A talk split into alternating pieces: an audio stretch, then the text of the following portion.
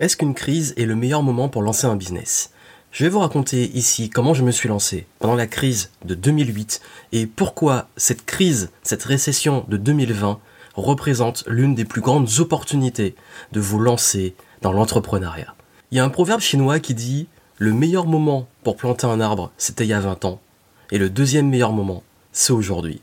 Voilà pourquoi j'aimerais partager avec vous mon expérience, ce que j'ai pu apprendre justement de cette création de business en pleine crise et comment vous pouvez utiliser ça aujourd'hui, cette expérience, si vous voulez vous lancer aujourd'hui, pour pouvoir surfer les opportunités qui arrivent. Parce qu'en ce moment, il y a beaucoup d'opportunités.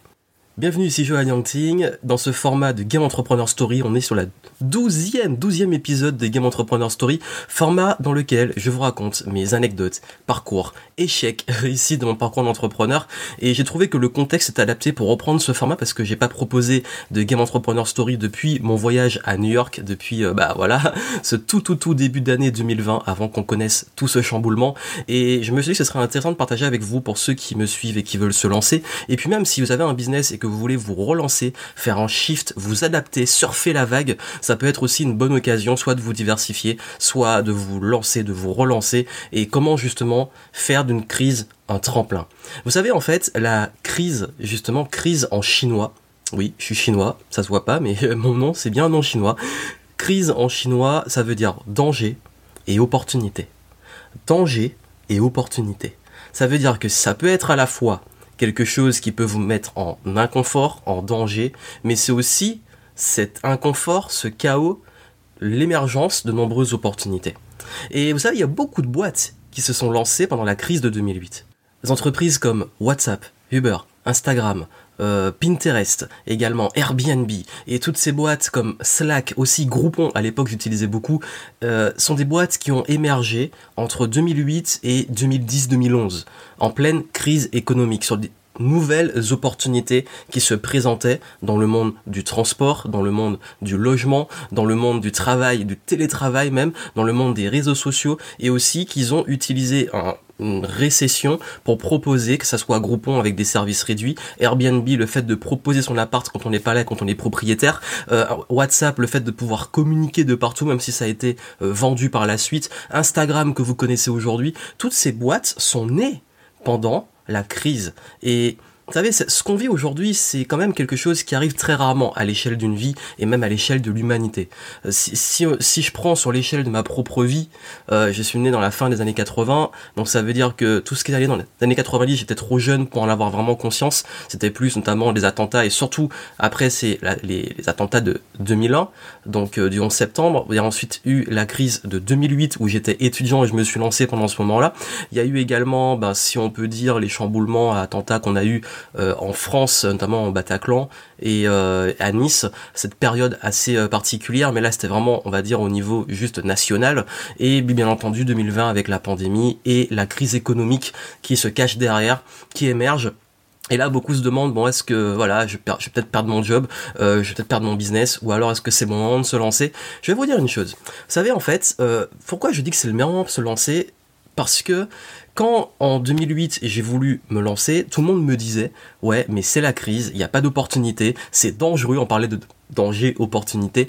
Beaucoup me disaient oui mais euh, tu vois maintenant euh, tu devrais plutôt trouver un travail sécurisant etc. Prendre un CDI. Vous avez vu qu'aujourd'hui bah, beaucoup se retrouvent au chômage technique. Donc tout ça pour vous montrer que oui il y a cette incertitude, il y a cette crise, mais si vous, vous avez cette intention, cette envie de vous lancer, vous ne devez pas écouter les autres. Et c'est mon premier conseil, c'est n'écoutez pas les pessimistes. N'écoutez pas ceux qui vont vous dire c'est pas le bon moment. N'écoutez pas ceux qui vont euh, vous imposer leur peur, vous imposer leurs limites. Tous ces gens, en fait, vous savez, entre 2008 et 2012, c'est là où j'ai eu le plus de freins, d'environnement euh, qui me de, de moi aussi moi-même de doutes alors que c'est toute la période où j'ai construit les fondamentaux de ce qui me permet d'être libre aujourd'hui. C'est en 2008 que j'ai lancé mon premier site. C'est en 2009 que j'ai commencé à créer mon audience. C'est en, entre 2010 et 2011 que j'ai lancé mes premières offres. Et tout ça, d'ailleurs, allez voir, si vous voulez voir les playlists des Game Entrepreneur Stories, je vous raconte chacune de ces étapes. Et ici, je vais vous parler surtout des opportunités de crise.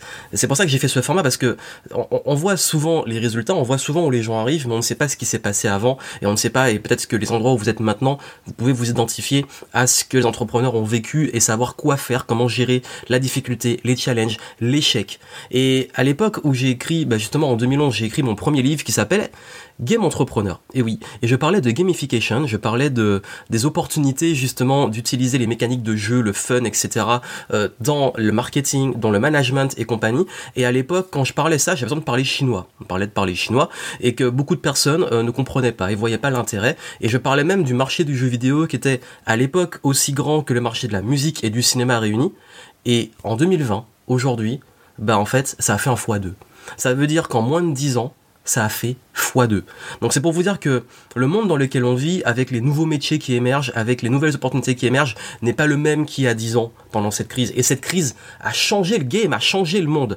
Et là, nous, nous rentrons justement dans une nouvelle période, dans, une transition, des changements. Et vous, vous pouvez justement en profiter pour justement prendre la tangente. Ou alors vous pouvez vous dire ah non euh, bah, ça change mais moi je résiste au changement, je m'adapte pas et puis du coup bah, vous vous retrouvez soit au chômage, soit votre business qui se plante.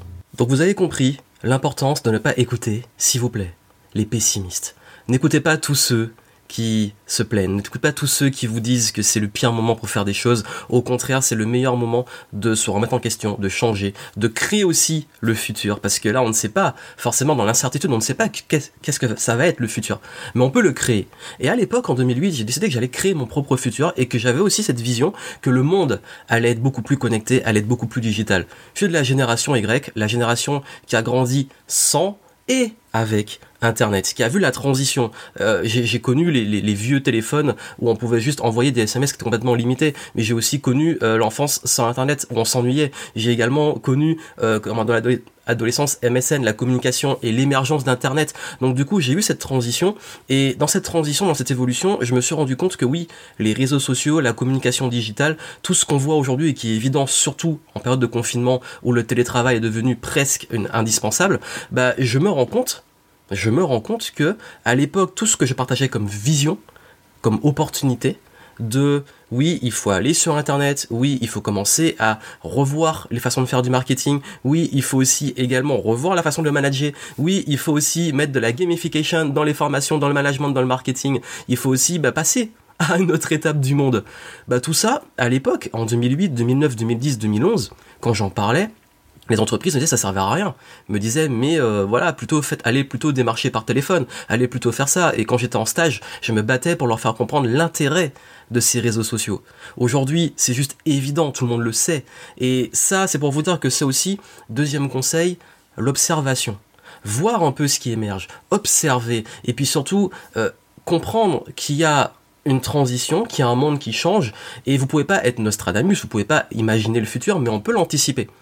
Et quand à l'époque je disais que oui l'iPad, tout le monde disait oui mais l'iPad ça sert à rien etc. Et aujourd'hui c'est évident presque tout le monde en a. À l'époque où je parlais de, de travailler de façon nomade, d'utiliser des notebooks, les tout petits ordinateurs qui sont sortis, d'utiliser des tablettes, d'utiliser des tout, tout ce qui aujourd'hui est d'usage, en fait c'était de l'observation. C'est pas que je suis euh, voilà devin ou autre, c'est juste que j'aime observer ce que font les gens, j'aime observer les tendances et euh, j'aime bien aussi avoir cette vision. Et d'ailleurs c'est justement ça. C'est votre vision. Là, c'est le moment de créer une vision. Quelle est votre vision du monde? Qu'est-ce que vous voyez qui émerge? Quelles sont les opportunités? Quelles sont les leçons du passé aussi? Qu'est-ce que vous avez appris sur votre expérience? Qu'est-ce que vous avez appris de cet ancien monde? Et puis surtout maintenant, comment on peut, et ça c'est important, comment on peut utiliser ça pour justement répondre à des nouveaux besoins, des nouveaux codes? Parce que oui, il y a plein de métiers qui n'existaient pas avant, qui existent aujourd'hui. Le community management, content management, euh, également tous les métiers euh, qui sont liés au digital. Euh, vous avez également bah, des métiers qui meurent, qui disparaissent. Et ça nous amène au troisième conseil. Miser sur des compétences intemporelles. Miser sur des compétences intemporelles. Ça, c'est quelque chose que mes parents m'ont toujours dit. Ne sois ne t'enferme jamais dans un truc. Ne sois jamais un technicien. Sois à la limite ingénieur, manager, visionnaire, entrepreneur. Mais ne sois jamais en bas dans les compétences. Ça veut dire juste dans l'exécutif de savoir faire un truc qui peut être obsolète du jour au lendemain.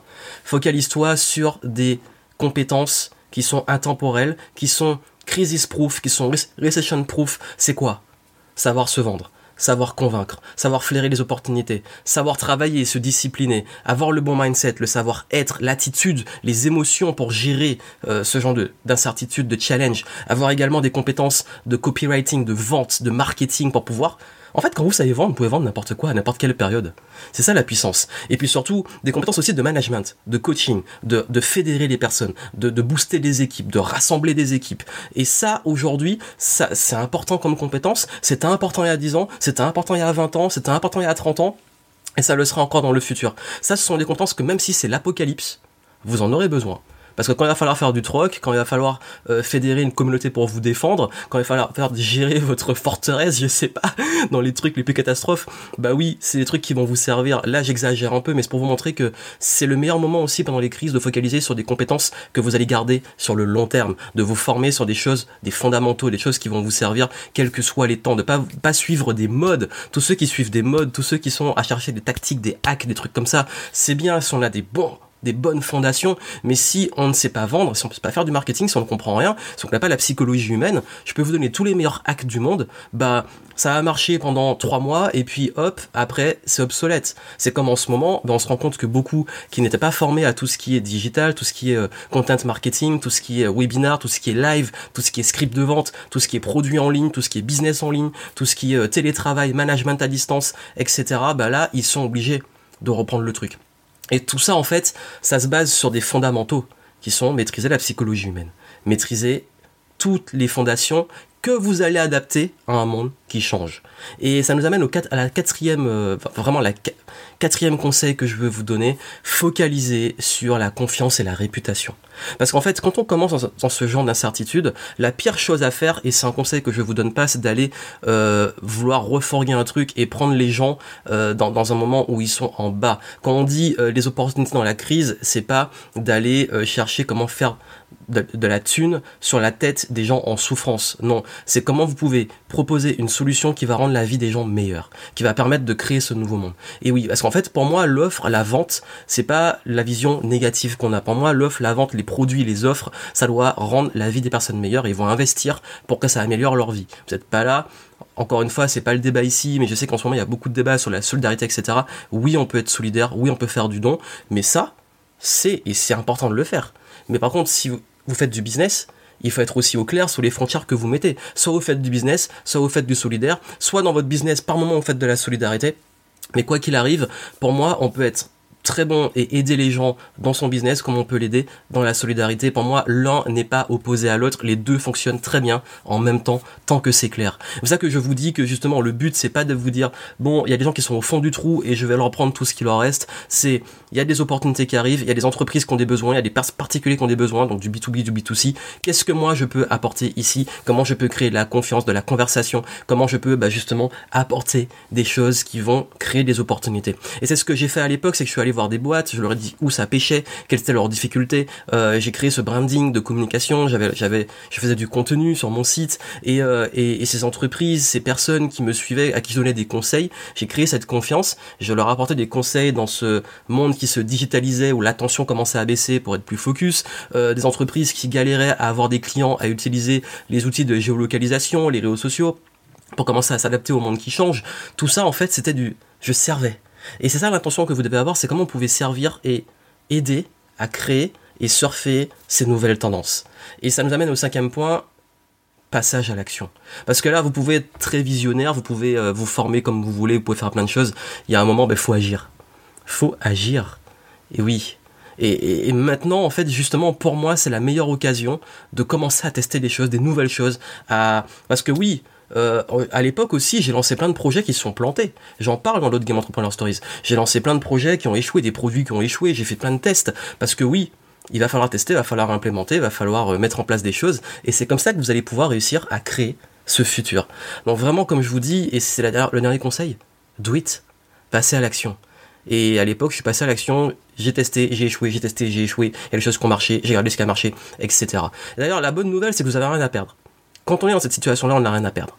Et quand on n'a rien à perdre, c'est le moment de tester.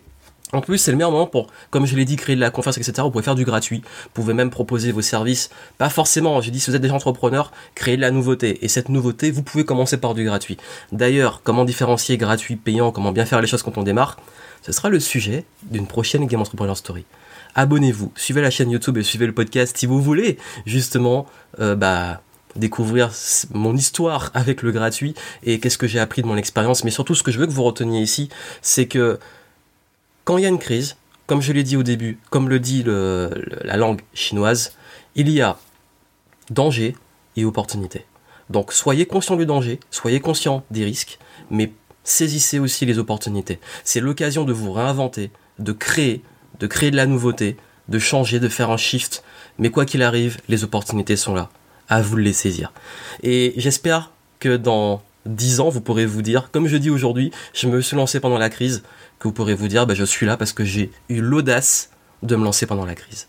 Si vous voulez que je vous aide pour vous lancer, ce sera avec plaisir. En descriptif, vous avez plein de ressources pour vous aider à vous lancer, pour vous aider à vous propulser ou à faire, si vous le souhaitez, un shift ou lancer, renouveler votre activité. Ce serait un plaisir pour moi de discuter avec vous et de vous aider. Je vous offre aussi une formation gratuite pour comprendre comment développer un business, comment déterminer justement bah, des, des problématiques, comment déterminer son offre, comment étudier le marché, même dans ce contexte. Vous avez les ressources en description et moi je vous souhaite plein de succès et je vous dis à très bientôt.